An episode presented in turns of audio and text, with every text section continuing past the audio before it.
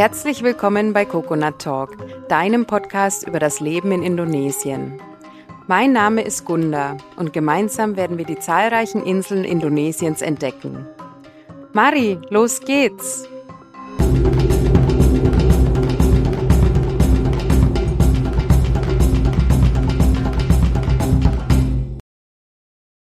Hallo und herzlich willkommen zu einer neuen Folge bei Coconut Talk. Ich habe heute Simon von Spirit of Island bei mir zu Gast. Simon lebt aktuell in Wuppertal und hat Bali vor einigen Jahren während einer Weltreise entdeckt. Dabei hat er sich dann nicht nur in die Insel verliebt, sondern auch in Ina, eine Indonesierin. Wie gesagt, im Moment leben beide in Wuppertal und haben einen kleinen Online-Shop, in dem sie edlen, hochwertigen, nachhaltigen, handgefertigten Schmuck aus Bali verkaufen. Wie es dazu kam, was genau sie anbieten und was er während seiner Zeit auf Bali erlebt hat, das verrät er mir in diesem Gespräch. Vorab jedoch noch ein paar Worte in eigener Sache. Falls du Kontakt zu mir aufnehmen willst, kannst du das über hallo at coconut-talk.com machen. Wenn dir die Folge gefällt, würde ich mich freuen, wenn du auf Spotify oder iTunes eine 5-Sterne-Bewertung hinterlässt.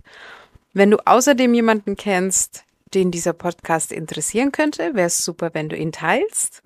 Und zu guter Letzt klicke noch auf Folgen, um keine der zukünftigen Folgen zu verpassen. Jetzt geht's aber los mit unserer neuen Podcast-Folge. Ja, Simon, hallo. Schön, dass du heute mein Gast bist. Ja, hallo Gunda. Danke, dass ich heute da sein darf. Sehr gerne.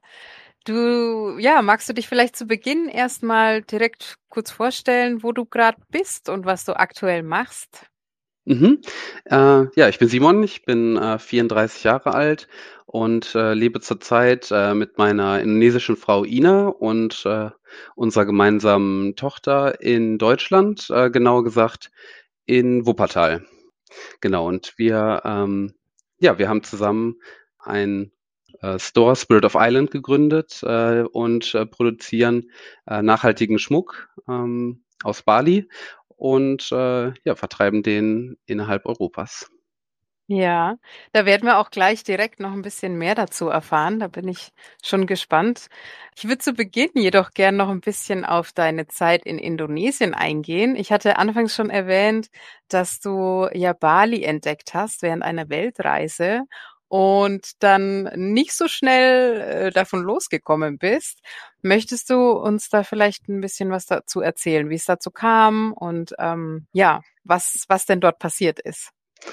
Ja, sehr gerne. Ich ähm, musste allerdings ein bisschen weiter ausholen. Also ich ähm, habe 2015 ähm, noch in Düsseldorf gelebt und äh, habe dort äh, als äh, Veranstaltungskaufmann gearbeitet, habe meine Ausbildung gemacht und dann bis zum Projektleiter ähm, ja mich hochgearbeitet und war da dann auch schon in dem Rahmen viel innerhalb Europas unterwegs ähm, beruflich und ähm, habe gemerkt, dass ich ähm, tatsächlich weniger Heimweh und mehr Fernweh habe und ähm, habe die Zeit da auch schon total genossen. Allerdings wusste ich nicht, ich möchte irgendwie nach meiner Ausbildung nicht irgendwie jetzt diese dieses Karriere-Ding machen, das war nie so meins, ähm, sondern für mich war klar, ich wollte irgendwie noch mal los, wollte die Welt sehen und was erleben.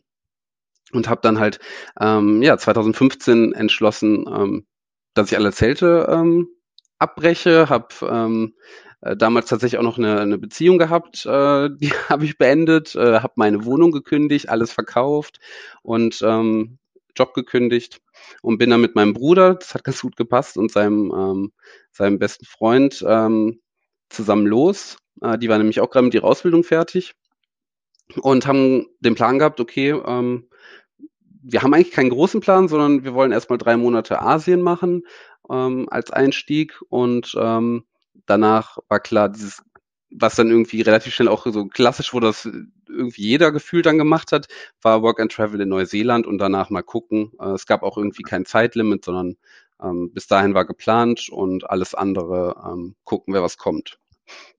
Ja, dann sind wir los und äh, waren zuerst äh, in Thailand äh, sechs Wochen und ähm, dann war der Plan, okay, danach nochmal sechs Wochen Bali, ähm, irgendwie surfen, entspannen, bevor wir dann in Neuseeland dann uns einen Job suchen Und ähm, es war eigentlich quasi dann die, nur die Durchreise. Und äh, ja, am Ende von Thailand, äh, die letzten Tage waren wir in Bai, also ganz oben im Norden. Und ähm, da haben wir dann, ähm, ja, mein Bruder und ich, wir waren nachts auf einer Party und haben danach an einer mobilen äh, Garküche uns noch ein paar Fleischspieße geholt und äh, uns da dann äh, den Magen verdorben, also wirklich so heftig, dass wir mehrere Tage flach lagen und äh, hätten fast gar nicht weiterreisen können nach Bali haben uns dann da aber doch aufgerafft, wurden dann auch vom, vom Lukas, von dem besten Freund von meinem Bruder, da ganz gut versorgt. Ja, dass wir dann nach Bali sind, was auch noch echt eine Tortur war. Also wir mussten dann von Bai nach Chiang Mai irgendwie äh, zig Kurven fährt man da lang und das mit verdorbenem Magen war nicht ganz so witzig. Und dann Nachtzug, ähm, ich weiß gar nicht mehr, wie lang der fuhr, aber nach Bangkok. Da hatten wir dann über zwölf Stunden Aufenthalt am Flughafen und ähm, konnten dann irgendwann mit dem Flug äh, nach Bali. Und ähm, ja, dementsprechend äh, geschlaucht war ich noch. Mein Bruder hatte sich besser erholt und äh, die waren dann auch schon die ersten Tage, haben sich abends überlegt, sie, wir waren in Kuta, ganz typisch, ähm, äh, irgendwie so für Touristen, dass man zuerst in Kuta landet, ganz, ganz im Süden von Bali, was damals noch so die Party-Hochburg auch war. Wussten wir zu dem Zeitpunkt aber gar nicht. Wir hatten irgendwie uns auch gar nicht so gut erkundigt.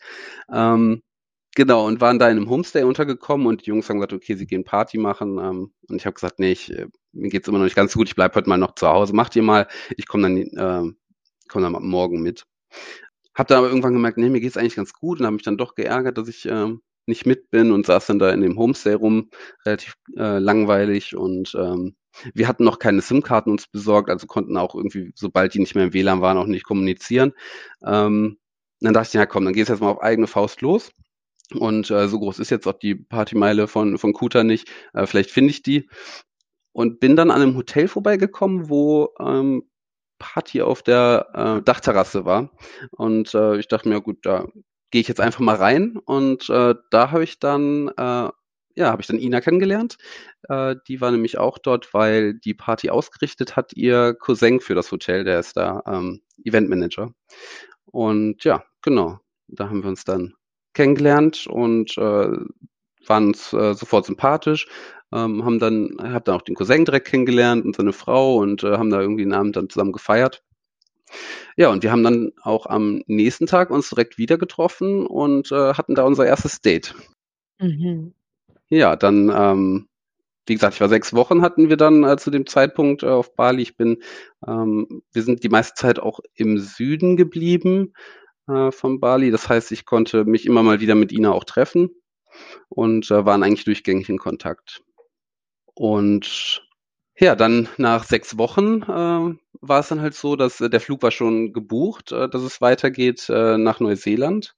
Und ähm, dann war quasi großer Abschied. Äh, mein Bruder lustigerweise hatte auch äh, eine Indonesierin kennengelernt, äh, allerdings ähm, so nach der Mitte der Zeit oder, oder gegen Ende, ich weiß nicht ganz genau.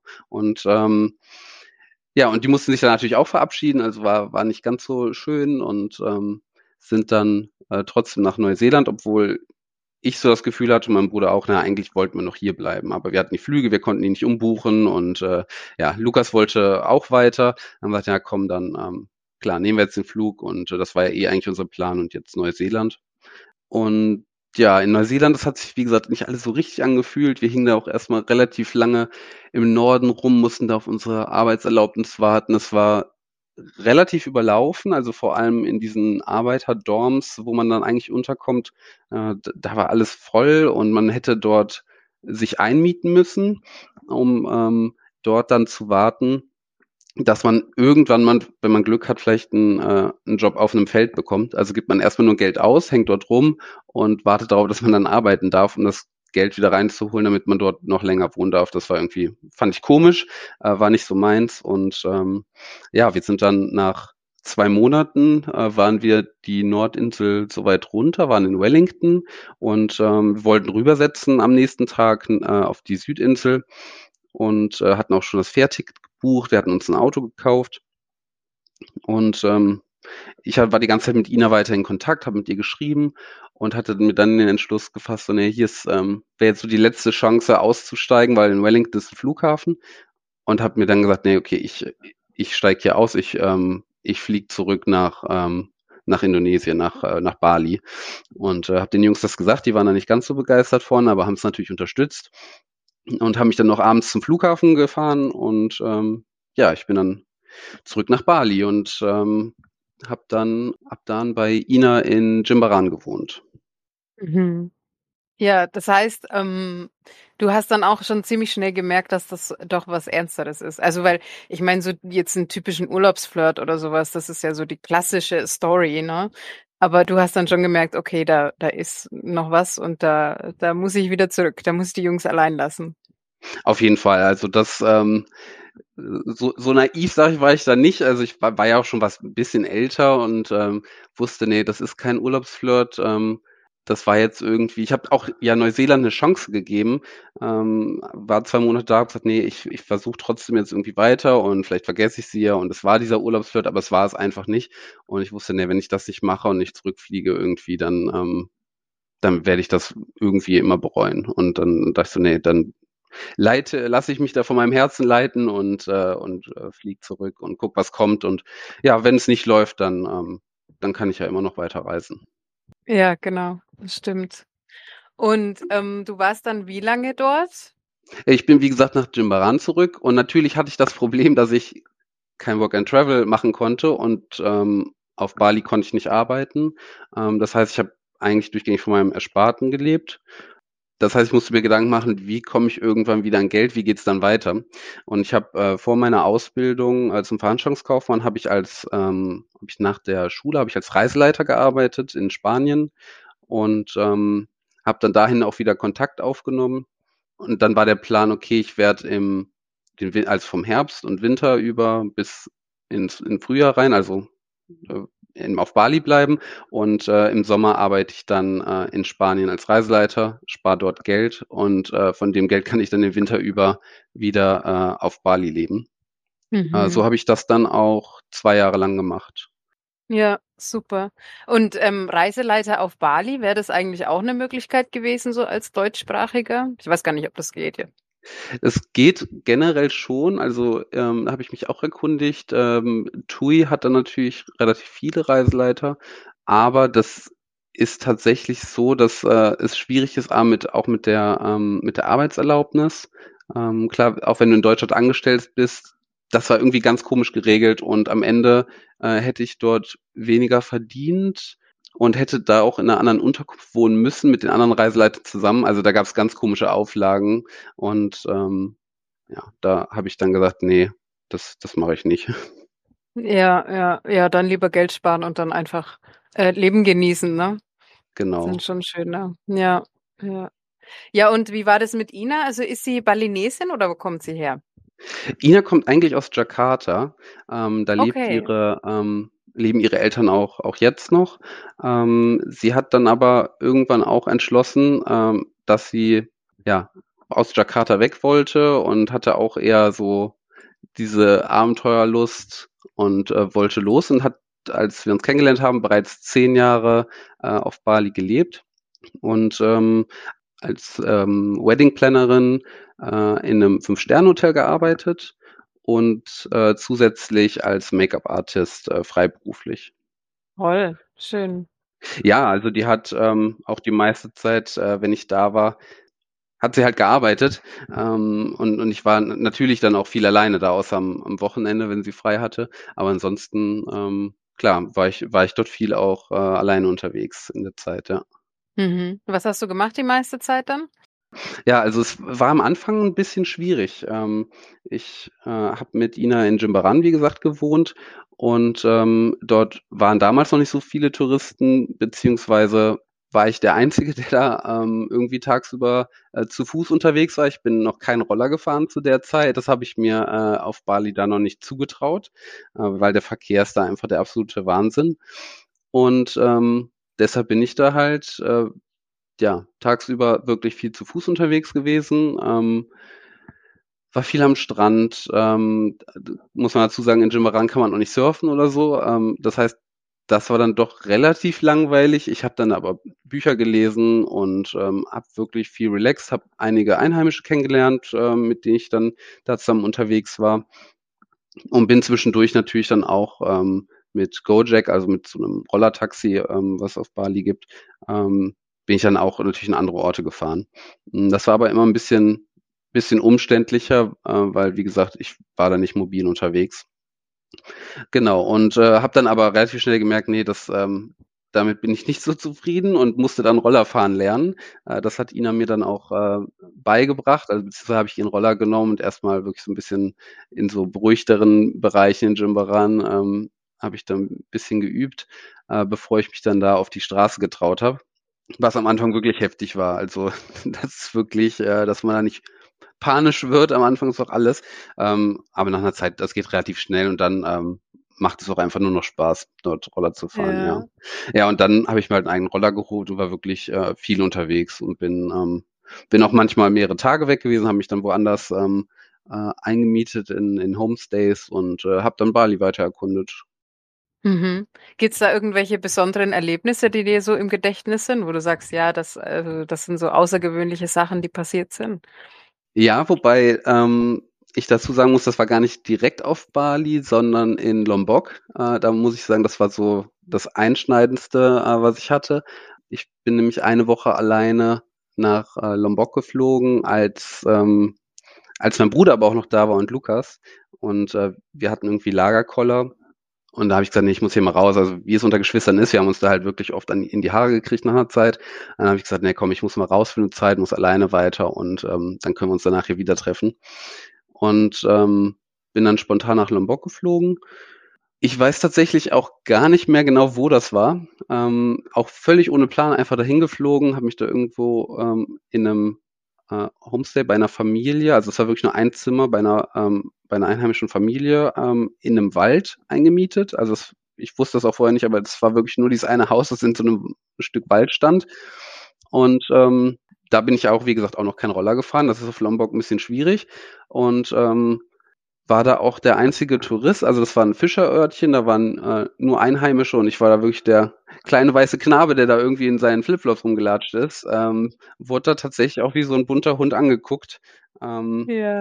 War mir aber egal, ich habe das total genossen und habe mir dann tagsüber irgendwann überlegt, ähm, nee, ich muss mal aus diesem Ort raus. Und da führte eine ganz lange Straße lang und man hat, äh, die ging so Berge und Kurven und ähm, man konnte gar nicht sehen, ähm, wo die endet. Und ich wusste es auch nicht. Und ich bin dann, ich wusste nur, dass am Ende irgendwann ein Strand kommen soll. Den es in diesem Fischerort gab es nämlich keinen richtigen Strand. Und dann dachte ich, ja, okay, dann laufe ich da mal hin. Mhm. Und äh, habe dann irgendwie nach, ich weiß nicht, wie lange war es, eine Stunde, anderthalb, habe ich dann irgendwann gemerkt, puh, du hast dich total verschätzt, äh, die Sonne grillt dich ähm, Oje. Oh ganz selten an irgendwelchen Häusern vorbeigekommen, wo dann ähm, auch die Einheimischen mir zugewunken haben und total happy waren, irgendwie äh, mal so jemanden wie mich zu sehen. Und da dachte ich mir, okay, irgendwas äh, machst du gerade falsch, aber jetzt zurückzugehen hast du auch keine Lust. Du möchtest ja schon jetzt äh, da an deinem Ziel ankommen. Und äh, bin dann immer weitergelaufen, habe gemerkt, nee, das war eigentlich absoluter Fehler. Und plötzlich haben dann irgendwann neben mir ähm, zwei Roller angehalten, wo insgesamt, ich glaube, sechs Leute drauf saßen, alles ähm, Jugendliche. Und dann dachte ich so, na, was wollen die denn jetzt? Ne? Und ähm, haben mich dann irgendwie gefragt, also sie konnten gebrochen Englisch, haben mich gefragt, wo ich denn hin möchte und ähm, ob ich ihnen nicht Englisch beibringen kann. Okay. Das haben die mich dann so einfach auf der Straße gefragt. Und ich so, okay, ja, ich, wir können, also die wollten mir mich interviewen für die Schule und wollten dann von mir aber auch Englisch lernen. Und dann habe ich gesagt, okay, habe mir gedacht, ein bisschen komisch, dass so jemanden, der da irgendwie die Straße lang wandert, zu fragen, aber eigentlich kommt mir das ganz gelegen, habe ich gesagt, ja, ich äh, würde gerne hier in den letzten Ort zurück. Ähm, wenn ihr mich dahin bringt, können wir das gerne machen. Dann könnt ihr mich da auch interviewen. Und ähm, ja, da haben die gesagt, gar kein Problem. Zwei Leute ähm, haben mich dann auf dem Roller äh, rübergefahren. Einer musste kurz warten, den haben sie dann kurz danach abgeholt. Und ähm, ich war dann total happy, dass ich aus dieser Situation rausgekommen bin, dass ich diese Straße nicht wusste, vor oder zurück. Und die haben mich tatsächlich dann zurückgefahren. Wir sind da in einen Warung und ähm, ich habe dann erstmal ein, ein Getränk ausgegeben als Dank, weil ich einfach happy war, dass ich wieder zurück bin und da so gut rausgekommen bin und da nicht auf dem Weg irgendwie verdurstet bin. Yeah. Ja, und habe dann mit denen ähm, das Interview gemacht und die fanden das total toll und haben dann in der Zeit noch andere angerufen, dass sie jemanden gefunden haben, endlich mit denen sie das Interview machen können. Und die kamen dann auch und mit denen musste ich dann auch immer wieder dieses Ach, Interview Gott. machen. Also ich saß da wirklich, ich weiß nicht wie viele Stunden, wir saßen da wirklich eigentlich den ganzen Nachmittag. Und äh, es war aber total, ähm, total nett und ähm, mit äh, einem von denen habe ich tatsächlich ähm, ich weiß nicht, ich habe noch zwei Jahre später, so hat er mir immer mal wieder geschrieben. Aber wir haben halt WhatsApp-Nummern ausgetauscht und hat immer wieder gefragt, äh, Mr. Simon, wie geht es dir? Ähm, und hat dann wieder Fragen gestellt und ähm, das war, war immer ganz cool, ja.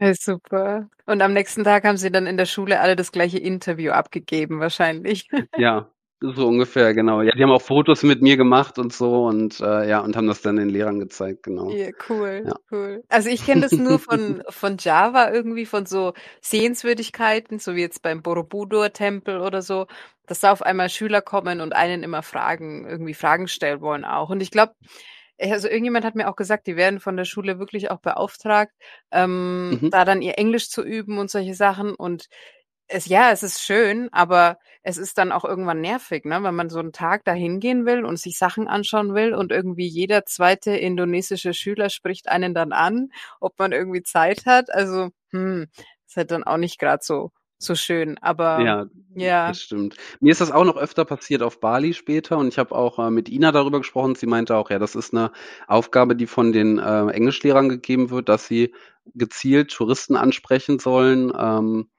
mit denen Interview machen und auch ein paar neue englische Wörter und so beibringen, ja. Mhm, mhm. Ja, die Idee ist super. Aber wenn das dann so geballt auf einem ist, dann, dann ist das ein bisschen schwierig.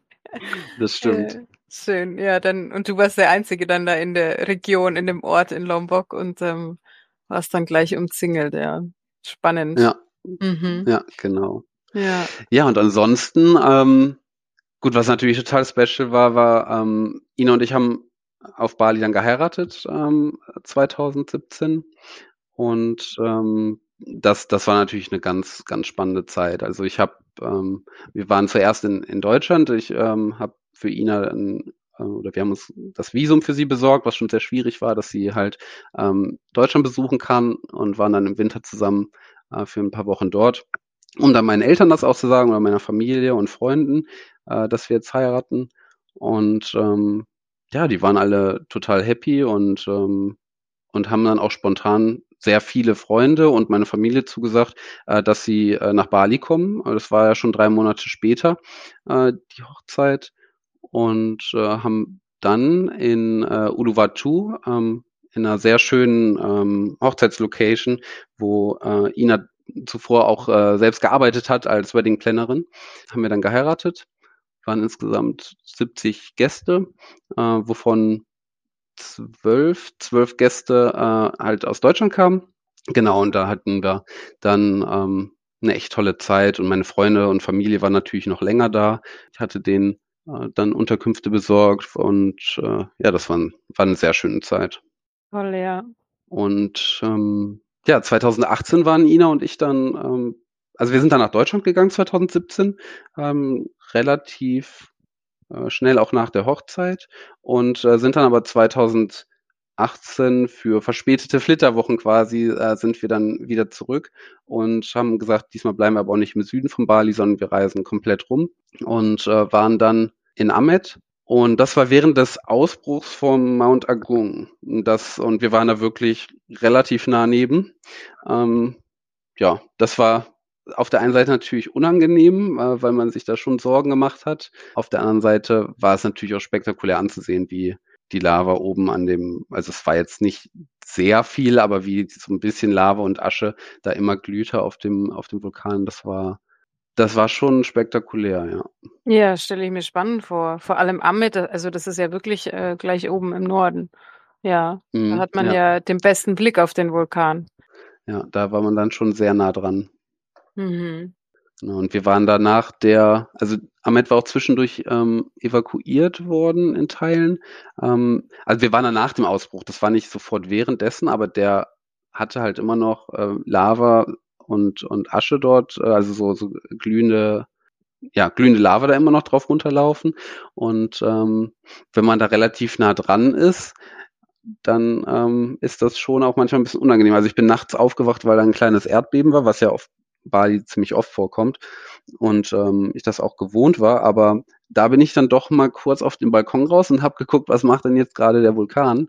Äh, ja. Weil irgendwie im Hinterkopf hat man das dann schon immer. mhm. Ja, kann ich mir vorstellen. Ja. Ja, ist aber nichts weiter passiert dann. Nein, nein, natürlich nicht. Ja, und hattet ihr jemals ähm, oder du das, das Bedürfnis, irgendwie komplett nach Bali auszuwandern? Also, dass ihr in Bali lebt gemeinsam?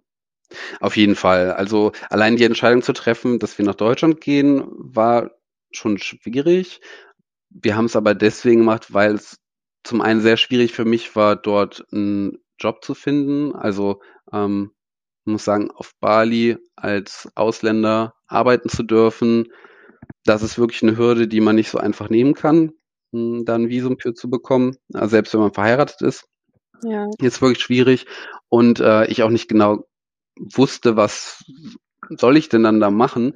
Ähm, ja, und Ina hat gesagt, sie würde auch äh, gerne eine Zeit lang natürlich in Deutschland leben und äh, Deutschland kennenlernen. Wir hatten erst die Idee, okay, wir gehen zusammen nach Spanien und äh, arbeiten dort wieder. Also ich habe nicht direkt als Reiseleiter mehr gearbeitet, sondern da dann vor Ort im Büro und habe die Reiseleiter koordiniert.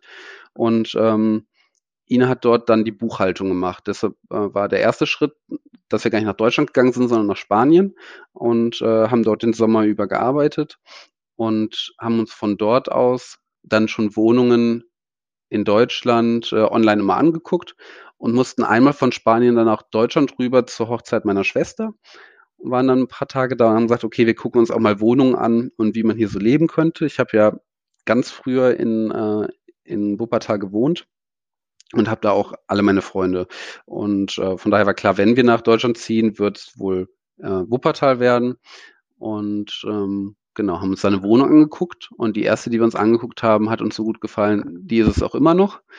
Ja, und sind dann erstmal dahin gezogen und viel hatte halt damit zu tun, dass ich, ähm, dass ja klar war, ich habe da, ich kann da arbeiten und äh, Ina möchte dort eine Zeit lang leben und das war halt auch so ein bisschen dann immer der Sicherheitsaspekt, ähm, dem, den ich vor allem so, diese, diese deutschen Gedanken, dieser typische deutsche Gedanke, so ja, was ist denn mit, ähm, mit Krankenversicherung, mit Rente später und so weiter und wenn man Kinder haben möchte.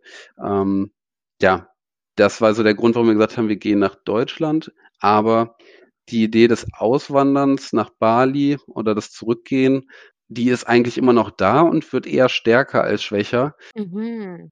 Ja, okay. und ja, wir reden da schon öfter drüber. Also Ina hat natürlich gerade sehr Heimweh, ähm, was auch daran liegt, dass sie jetzt äh, mittlerweile drei Jahre ähm, nicht ihre Familie sehen konnte. Erst war sie schwanger, da konnte sie dann nicht fliegen. Und ähm, als sie dann wieder hätte fliegen können, war Corona da. Und dadurch ähm, hat sie jetzt drei Jahre ihre Familie nicht gesehen und ähm, ihre Eltern konnten äh, unsere Tochter noch gar nicht kennenlernen. Das ist äh, echt schade. Und ähm, ja, sie guckt aber, dass sie jetzt ähm, Mitte April, es wurden ja jetzt die Bestimmungen für die Einreise gelockert und die Quar Quarantäneregeln, dass sie äh, Mitte April nach Jakarta fliegt, äh, gemeinsam mit unserer Tochter, um dort dann einen Monat bei der Familie zu sein. Ja. Ja gut, das ist ja auch nicht aus der Welt. Ne? Man kann ja auch später noch dann wieder nach Bali zurückkehren oder sich darüber Gedanken machen, denke ich. Ne? Es ist ja eigentlich nie zu spät für sowas. Ja, genau. Wobei man natürlich schon sagen muss, äh, wenn man wenn man jetzt ein Kind hat, ähm, irgendwann muss man sich ja, schon entscheiden, klar. bevor sie dann halt in die Schule geht und Freunde äh, hat. Also für ein Kind auszuwandern ist ja schon immer eine, eine heftige Sache dann. Ja, ja. Und im, im Moment wäre es halt noch gar kein Problem. Ja, wenn man alleine ist, ist das immer leichter. Ja, ja, total. Ja. Nee, aber der Gedanke ist auf jeden Fall da und wir vermissen äh, Bali auf jeden Fall sehr, ja. Mhm. Gibt's irgendwas, wo du sagst, das hast du dort besonders schätzen gelernt oder das hast du überhaupt dort gelernt und hast du aus der Zeit mitgenommen?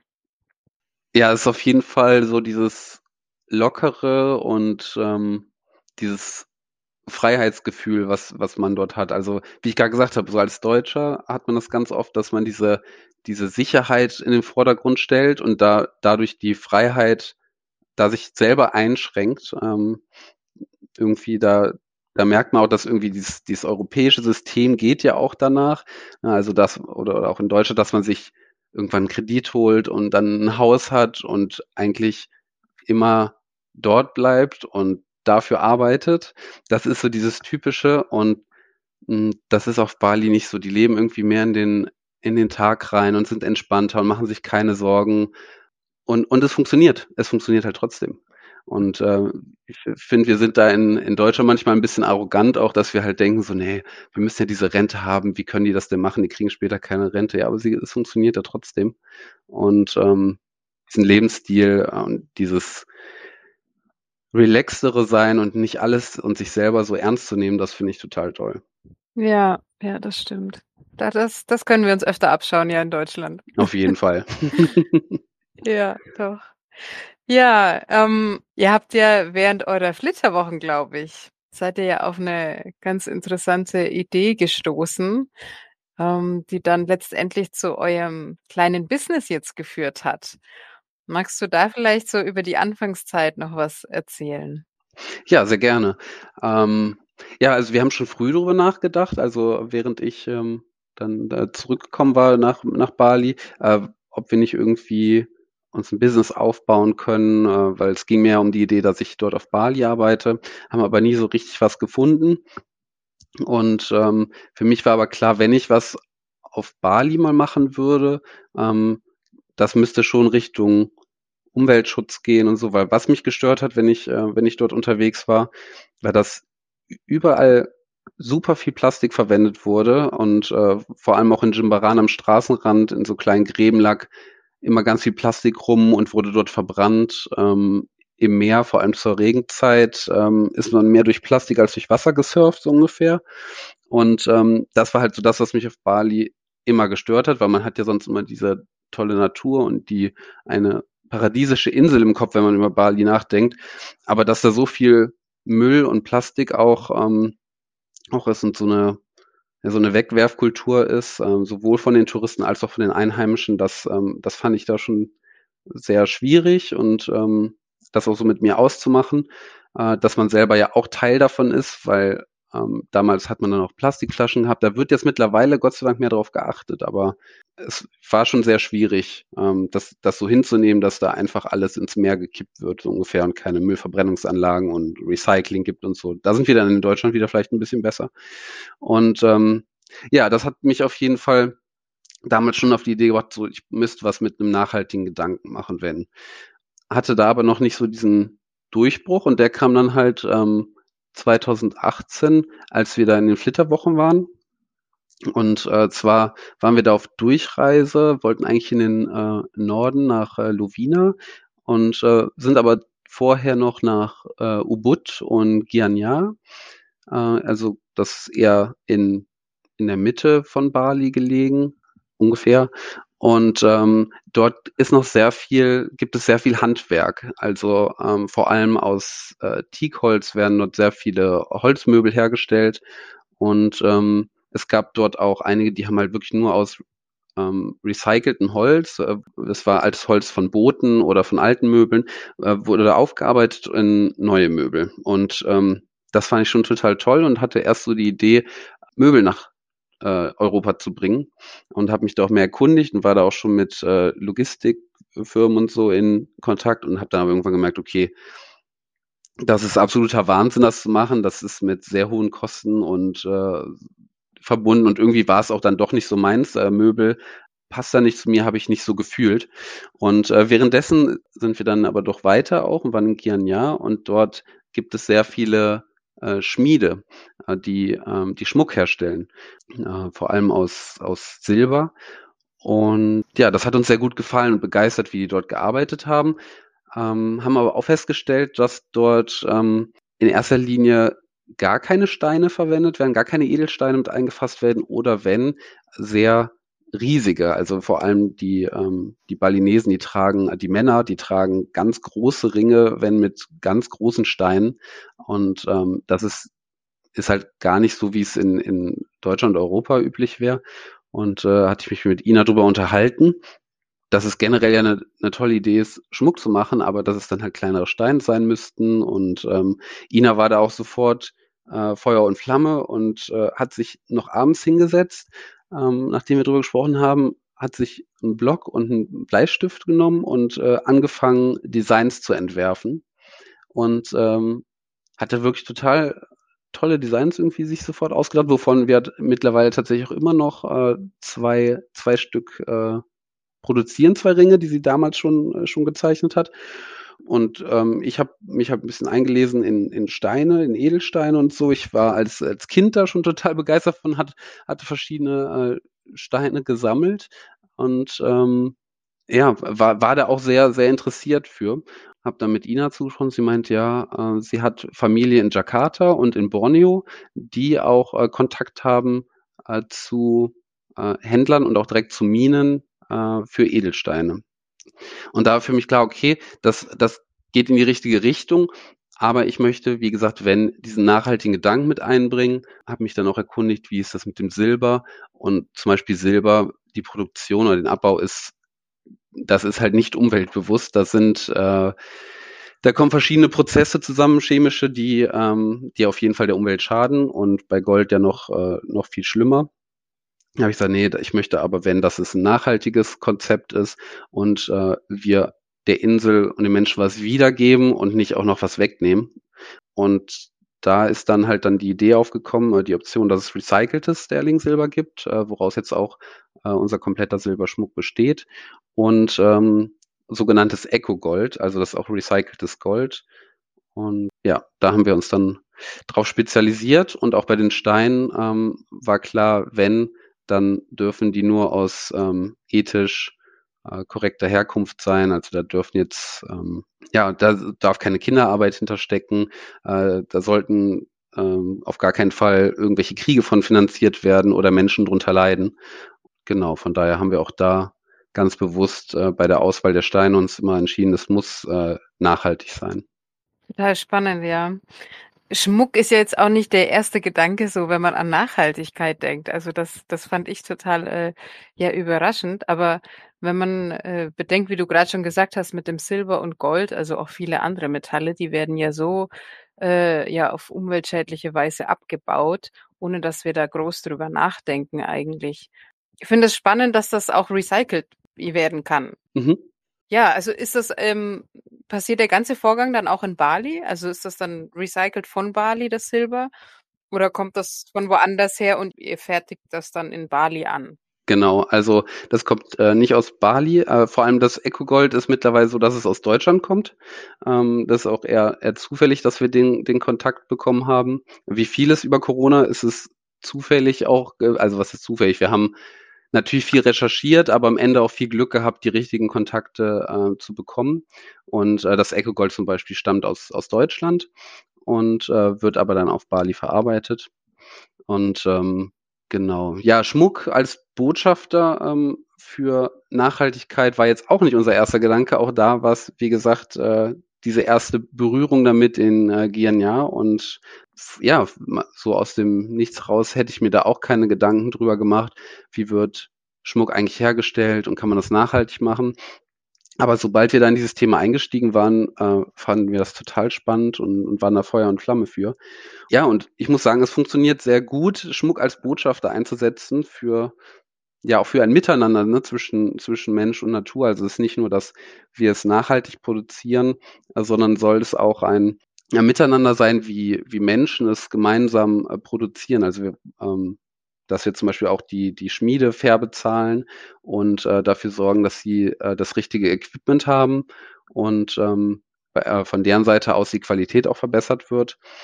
Ja, die, also der Ring selber, also wenn man einen Ring hat oder eine Halskette, man redet ja auch darüber, man wird angesprochen, äh, wenn man, wenn man es trägt, äh, wo hast du das Schmuckstück denn her? Und dann hoffen wir zumindest, dass natürlich unsere Kundinnen ähm, dann auch die unsere Geschichte weitertragen und sagen, dass nachhaltiger Schmuck ist, dass er handgefertigt wurde, fair produziert und ähm, das ähm, scheint so, was wir an Feedback von unseren Kundinnen haben, ähm, da sehr gut anzukommen.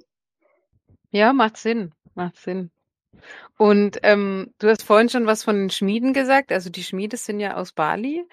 Gibt's da, also ja, stelle ich mir auch nicht, nicht immer einfach vor, vielleicht so die Zusammenarbeit. Wie, wie läuft das dann ab?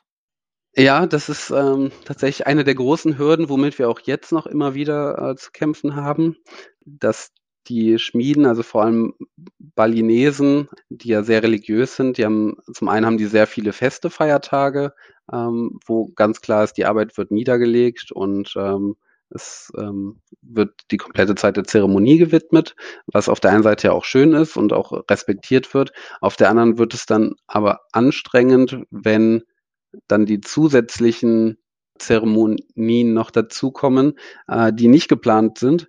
Und ähm, das ist halt zu allen möglichen Anlässen wie Geburt oder wenn jemand verstirbt äh, oder heiratet, dann kann es sein, dass sie auch mal äh, zwei Wochen ja von jetzt auf gleich raus sind und äh, dann kriegt man ein Foto geschickt von der Zeremonie und sagt hier, ich bin jetzt in der Zeremonie, sorry, aber äh, wir melden uns dann irgendwann. Und oh äh, ja, das ist dann natürlich für die Planung schon sehr schwierig, kann aber auch nichts gegen machen. Ne? Also das muss man dann so respektieren mhm. und ähm, am Ende so weit wie möglich versuchen mit einzuplanen. Und ähm, was auch schwierig ist, ist, dass halt die Schmiede ähm, ist noch eine sehr, wie sage ich das, so eine, eine männliche Kunst äh, oder von, ja von von wirklich von Männern geprägt und äh, die sind noch sehr alt eingesessen und haben auch ein äh, Frauenbild, dass die Frau halt nicht ihnen was zu sagen hat, sage ich mal so, ein bisschen macho-mäßig. Und auch das mhm. war ein bisschen schwierig, vor allem für Ina, die äh, die Kommunikation dann mit denen geführt hat, ähm, denen erstmal zu sagen, hey, ähm, ja, ich bin eine Frau, aber das ist moderne liberale Einstellung hier. Ähm, ich bin jetzt die Kundin und äh, wenn ich sage, dass dass da etwas anders gemacht werden soll, bitte das dann auch umzusetzen und äh, da nicht drüber zu diskutieren oder es von mir hören zu müssen. Ähm, das war tatsächlich schwierig in die Köpfe zu kriegen, nicht bei allen, aber bei einzelnen Schmieden. Mhm. Ja, aber ich denke auch ein wichtiger ähm, Prozess und eine Verantwortung, die wir da haben, dieses interkulturelle äh, doch voranzubringen und auch da ein bisschen ein liberaleres Bild zu schaffen. Genau, aber das ist etwas, was äh, definitiv viel Geduld und ähm, ja, aber teilweise auch Frustration hervorgerufen hat zwischendurch. Ähm, genauso auch die Einstellung, wie die Qualität äh, sein kann. Also dass ruhig schon okay ist, wenn da ein großer Kratzer mal in den Stein gekommen ist, da muss man nicht drüber reden, den schickt man trotzdem so zu. Und dann auch so, nee, kann passieren, aber sag bitte lieber Bescheid, dann wechseln wir den Stein doch aus, äh, weil so können wir den Ring nicht verkaufen. Und ähm, das muss man halt immer wieder erklären, damit das dann irgendwann hoffentlich umgesetzt wird. Und das war, das war und ist immer noch ähm, eine große Herausforderung, ja. Ja, kann ich mir vorstellen. Ähm, du hast vorhin schon gesagt, dass Ina die, die ersten Ringe entworfen hat. Also ich nehme an, sie macht auch die ganzen Designs für euren Schmuck. Genau, also die ersten Aufschläge macht äh, Ina immer alleine. Ähm, da ist sie wirklich wahnsinnig gut drin, bin ich total begeistert. Ähm, sie zeigt sie mir dann und ähm, manchmal mache ich so ein paar Verbesserungsvorschläge, ähm, weil ich auch die Auswahl der, der Steine soweit treffe und den, den Einkauf der Steine übernommen habe. Und ähm, muss sie dann auch manchmal bremsen, muss sagen, ja, das, das ist zwar schön, so viele Steine, aber dann wird der Ring total teuer und ähm, äh, solche Dinge, da muss ich diesen kaufmännische Bremse manchmal ähm, äh, damit einbringen. Aber ansonsten, was das komplette Design angeht und die kreative Arbeit, das kommt alles von Ina, ja. Mhm. Und was genau bietet ihr aktuell an? Also du hast vorhin schon was von Ringe und Halsketten gesagt. Magst du da vielleicht einen kurzen Überblick geben? Mhm. Also ähm, unser ähm, Haupt Bestandteil ähm, sind auf jeden Fall Silberringe, die wir haben. Also alles äh, aus recycelten äh, Sterling Silber, aber auch ähm, aus Eco-Gold, äh, heißt aus 18 Karat, äh, puren Gold, also nicht nur vergoldet, sondern wirklich äh, reines Gold. Ähm, dann haben wir Halsketten und Armbänder, Armreifen und Ohrringe. Mhm. Genau. Eigentlich alles rundum so vom Schmuck her. Rundum, ähm, ja, von den, man muss sagen, bei den Armbändern und Armreifen sind wir noch ein bisschen kleiner aufgestellt. Ähm, da ist das meiste auch mittlerweile ausverkauft. Ähm, da hätten wir mit dieser Nachfrage gar nicht gerechnet. Versuchen da aber dann jetzt äh, im Laufe des Jahres auf jeden Fall noch nachzuproduzieren. Aber ansonsten rundum aufgestellt und ähm, ja, alles mit, wie gesagt, alles in Sterling Silber, ähm, ein Echo Gold und ähm, mit Edelstein. Das ist so ähm, das Hauptmerkmal, ja. Mhm. Gibt's irgendeinen, äh, Kassenschlager oder Bestseller, was am besten ankommt? Ja, auf jeden Fall. Also wir haben einen Ring, das ist der äh, Opal Universe. Ähm, das ist ein Silberring, der als Hauptstein in der Mitte ähm, eine Opal-Doublette hat aus Australien. Also das ist ein, ein ganz dünne äh, Schicht eines Opalkristalls äh, auf einen äh, Eisenstein aufgebracht. Und äh, wie gesagt aus Australien. Und äh, der hat links und rechts gepaart Smaragde. Und ähm, der Stein, also der, der Opal, der ähm, vom Schimmer und von der Farbe her, der ist sehr dunkel, der ist so schwarz-blau, also sieht aus wie ein schwarzer Opal, ähm, erinnert halt ans, wie man sich das Universum vorstellt. Und deshalb der Name. Genau. Und der kommt sehr gut an. Also das ist mit Abstand so der Topseller. Ja, der ist mir auch als erstes ins Auge gestochen. Der und dann der Partnerring dazu, der goldene, der äh, schwarze Opal-Universum. Ja, genau, das ist äh, die, die Goldversion davon, äh, ist tatsächlich ein, ein originaler schwarzer, ein rein schwarzer Opal, der ähm, aus Australien kommt, ja, aus einer der, der bekanntesten ähm, australischen äh, Opalminen der Welt. Mhm. Super schön. Hast du denn ein Lieblingsstück und Ina auch? Also bestimmt, oder? Ja, ja, auf jeden Fall. Ähm, also wir haben beide die Lieblingsfarbe grün. Äh, von daher sind es auch äh, tatsächlich äh, Ringe, die in erster, die, die grüne Steine haben. Und ähm, Ina hat äh, den Evergreen Garden Ring als Liebling. Und ähm, das ist ein Ring, der hat einen grünen Turmalin, einen runden, und einen baguetteförmigen, also einen viereckigen äh, Peridot. Mhm. Und ähm, mein Lieblingsring ist aus der neuen Kollektion. Den habe ich tatsächlich vom Design her auch, äh, auch mitentworfen. Da bin ich ein bisschen stolz drauf, weil ich erst die Steine gefunden habe und dann Ina gesagt habe, wenn die so angeordnet wären, dann wäre es echt toll. Und klar, am Ende hat Ina den Rest des Designs gemacht. Aber ich ähm, hatte zuerst die Steine gefunden und fand die total toll. Ähm, das ist nämlich ein äh, Moos Akat und äh, Smaragde. Und ähm, das ist ein Hex Hexagon geschliffener Edelstein, der äh, hat. Und äh, das sieht aus, als ob in dem Stein Moos drin wäre. Also der ist so grün, also es sind halt wow. Kristalle am Ende. Und mhm. äh, genau, der Ring heißt Hidden Forest, äh, weil es halt aussieht wie so ein verwunschener Wald. Ähm, daran hat es das erinnert. Und ja, den Ring finde ich total toll und der ist aus der neuen Kollektion und, und kommt auch sehr gut an. Ja, also ich glaube, das wird auch wirklich der Topseller aus der neuen Kollektion. Mhm, schön. Muss ich gleich mal nachschauen, wie der aussieht. Ja. Ja, wo kann man euch denn finden? Also jetzt sind wir ja gleich schon dabei.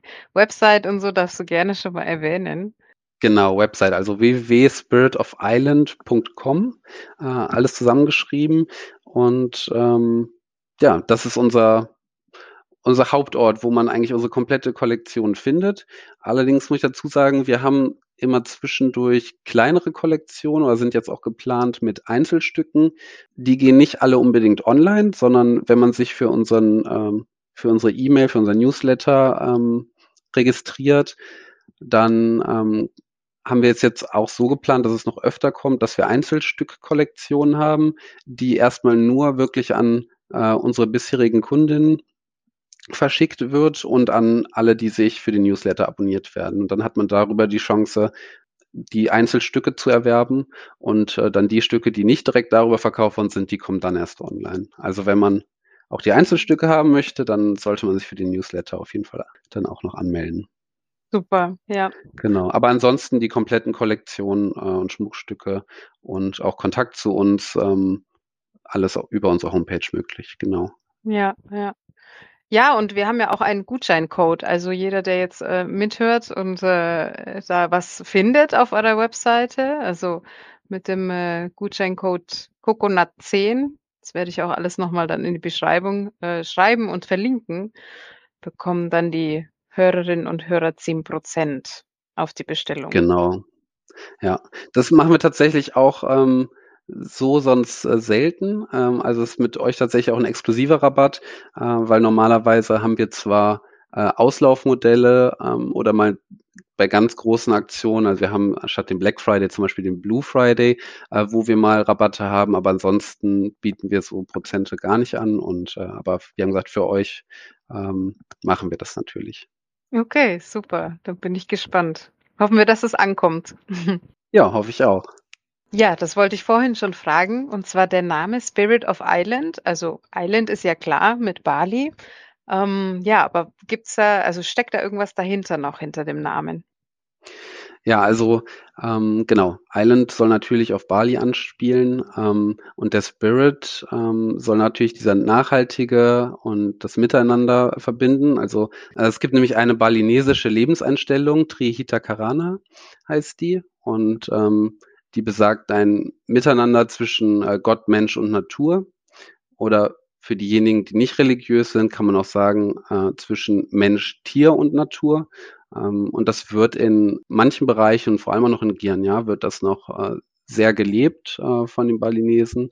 Und ähm, dieser Spirit des Miteinanders und ähm, der Nachhaltigkeit, was uns da schon begeistert hat, das wollen wir da halt mit einbringen.